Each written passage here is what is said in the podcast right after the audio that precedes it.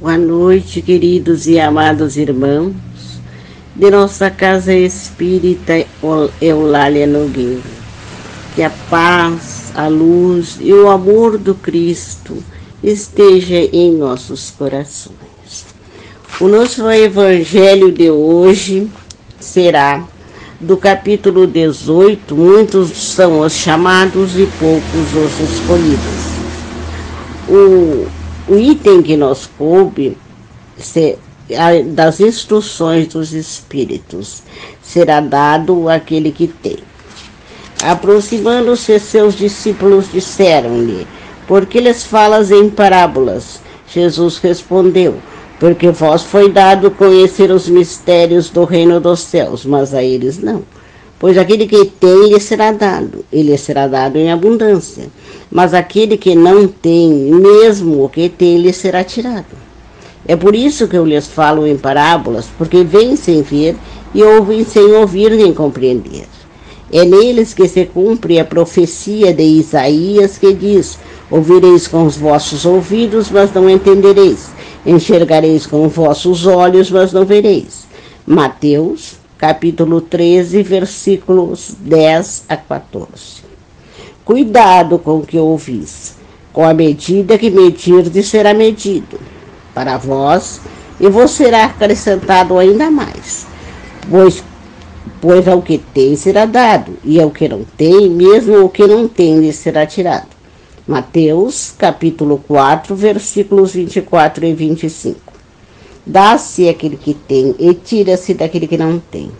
Meditai nesses grandes ensinamentos que sempre vos pareceram paradoxais. Aquele que recebeu é aquele que possui o sentido da palavra divina. Ele a recebeu porque tentou tornar-se digna dela e porque o Senhor, em seu amor misericordioso, encoraja os esforços que tendem ao bem. Se esses esforços forem regulares, perseverantes, atraem as graças do Senhor. É um imã que chama para si as, melhor, as melhoras do progresso, as graças abundantes que vos tornam fortes para escalar a montanha santa, em cujo topo está o repouso depois do trabalho. Tira-se daquele que nada tem, o que tem pouco. Tomai isso como um contraponto simbólico àquela primeira fala. Deus não tira de suas criaturas o bem que consentiu em lhes fazer. Homens cegos e surdos, abri vossas inteligências e vossos corações. Vede através de vosso espírito ouvi através de vossa alma e não interpreteis de maneira tão grosseira e injusta as palavras daquele que fez resplandecer diante de vossos olhos a justiça do Senhor.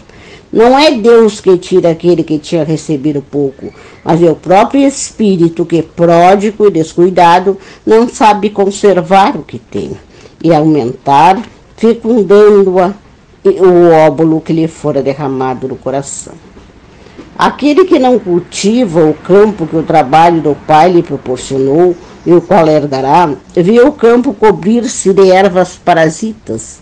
É seu pai que lhe, to quem lhe toma de volta as colheitas que ele não quis preparar? Se lhe deixou os grãos que eram destinados a produzir no campo apodrecerem por falta de cuidado, deve acusar seu pai por eles não produzirem nada? Não e não. Em vez de acusar o pai que preparou tudo para ele e tomar de volta seus dons, que acuse o verdadeiro autor de suas misérias.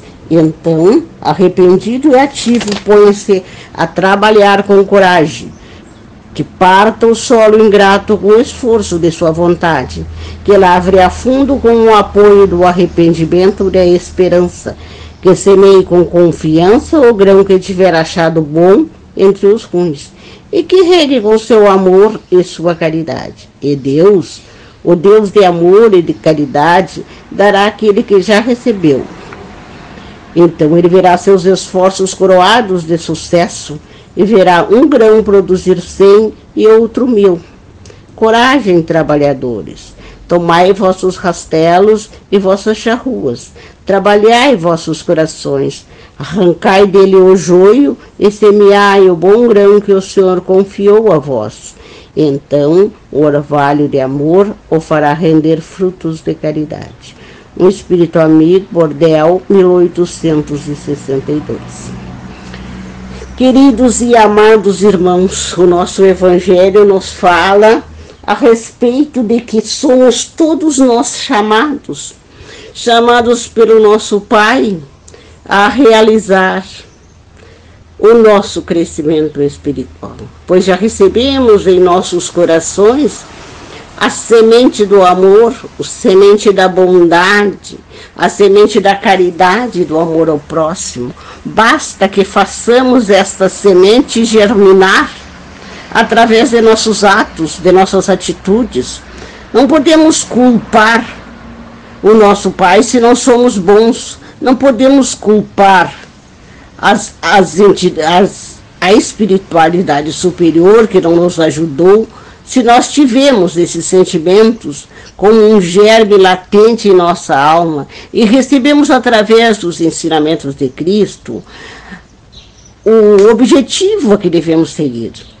Se não seguimos, talvez por preguiça, por indolência, ou talvez mesmo porque deixamos para depois, não podemos culpar o Cristo se não nos tornamos melhores. Então, tudo aquilo que nós fizermos ou deixarmos de fazer, nos será posto em nossas contas, em nossos débitos, que um dia nós vamos ter que sanar esse problema que nós, nós próprios criamos, porque bem sabemos que nascemos simples e ignorantes e que viemos para o mundo, para a terra, para aprender para sanar as nossas dificuldades e para nos tornarmos melhor. E Deus nos confia, confia tanto nesse objetivo que nos dá várias oportunidades através das reencarnações sucessivas para que possamos entender que só há um caminho. E este caminho é o amor, a caridade, a simplicidade, a humildade e o amor ao próximo.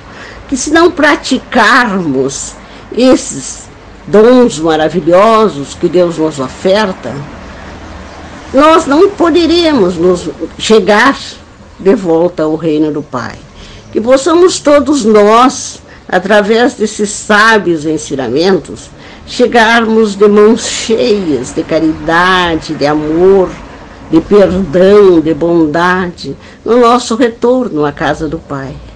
Que sejamos bons lavradores, semeando, cuidando, germinando essas sementes maravilhosas que nos levarão de volta à casa paterna com a nossa missão cumprida. Bem sabemos, meus irmãos, que somos pequenos, que não somos tão inteligentes, mas temos a inteligência necessária para entender e temos o caminho a seguir. Vamos usar esses conhecimentos que nos foi propiciado desfrutar para nos elevarmos até Deus com o coração cheio de amor, de caridade, de bondade.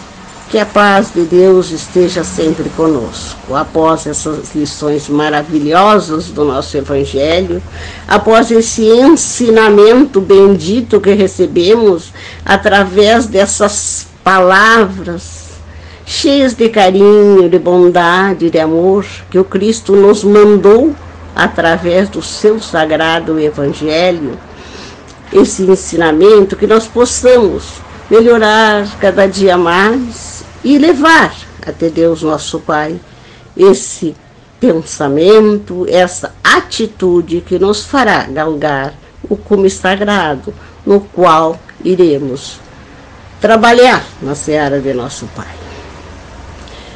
Amados e queridos irmãos, agora nós vamos aproveitar este momento em que nos encontramos ligados através do pensamento de amor, de caridade, de carinho.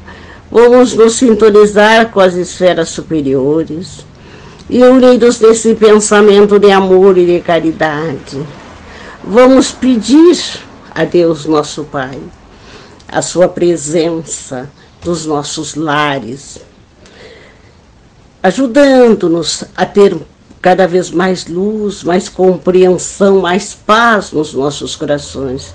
Que possamos, através desta corrente fluídica de luz, entrar em nossos lares, visitando cada uma das dependências da nossa casa, abraçando os nossos entes queridos, levando este fluido salutar de paz, de amor, de caridade, de bondade, de luz que possamos estender esta caridade também aos nossos amigos, aos nossos vizinhos, aos nossos parentes que estejam necessitados desse bálsamo divino e salutar do amor do Cristo. E pedimos, Pai amado, que possa ser aplicado um passe espiritual em cada um de nós e todos aqueles que necessitarem, para que sejam renovadas nossas energias, trazendo mais luz, mais força, mais proteção, mais paz para os nossos corações.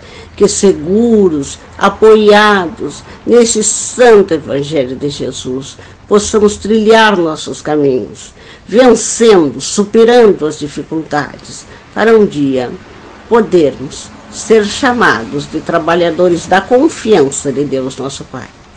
E vamos pedir agora pelas águas, as águas que foram colocadas para serem energizadas, fluidificadas, que essas águas nesta hora recebam fluidos de paz, de saúde, de tranquilidade, que essas águas se tornem medicamentosas para todos daqueles que delas tomarem. Em nome de Deus e em nome de Jesus. E com o coração cheio de amor, Pai, por mais esta oportunidade recebida de refazimento e de amor, Vamos encerrar esse evangelho, não sem antes pedir pelas pessoas que estão escritas no caderno de oração, nos cadernos de irradiação espiritual. E dizemos, Pai amado, com o coração cheio de amor, que a paz, a luz, a força e a bênção do Senhor esteja conosco. Boa noite, queridos irmãos.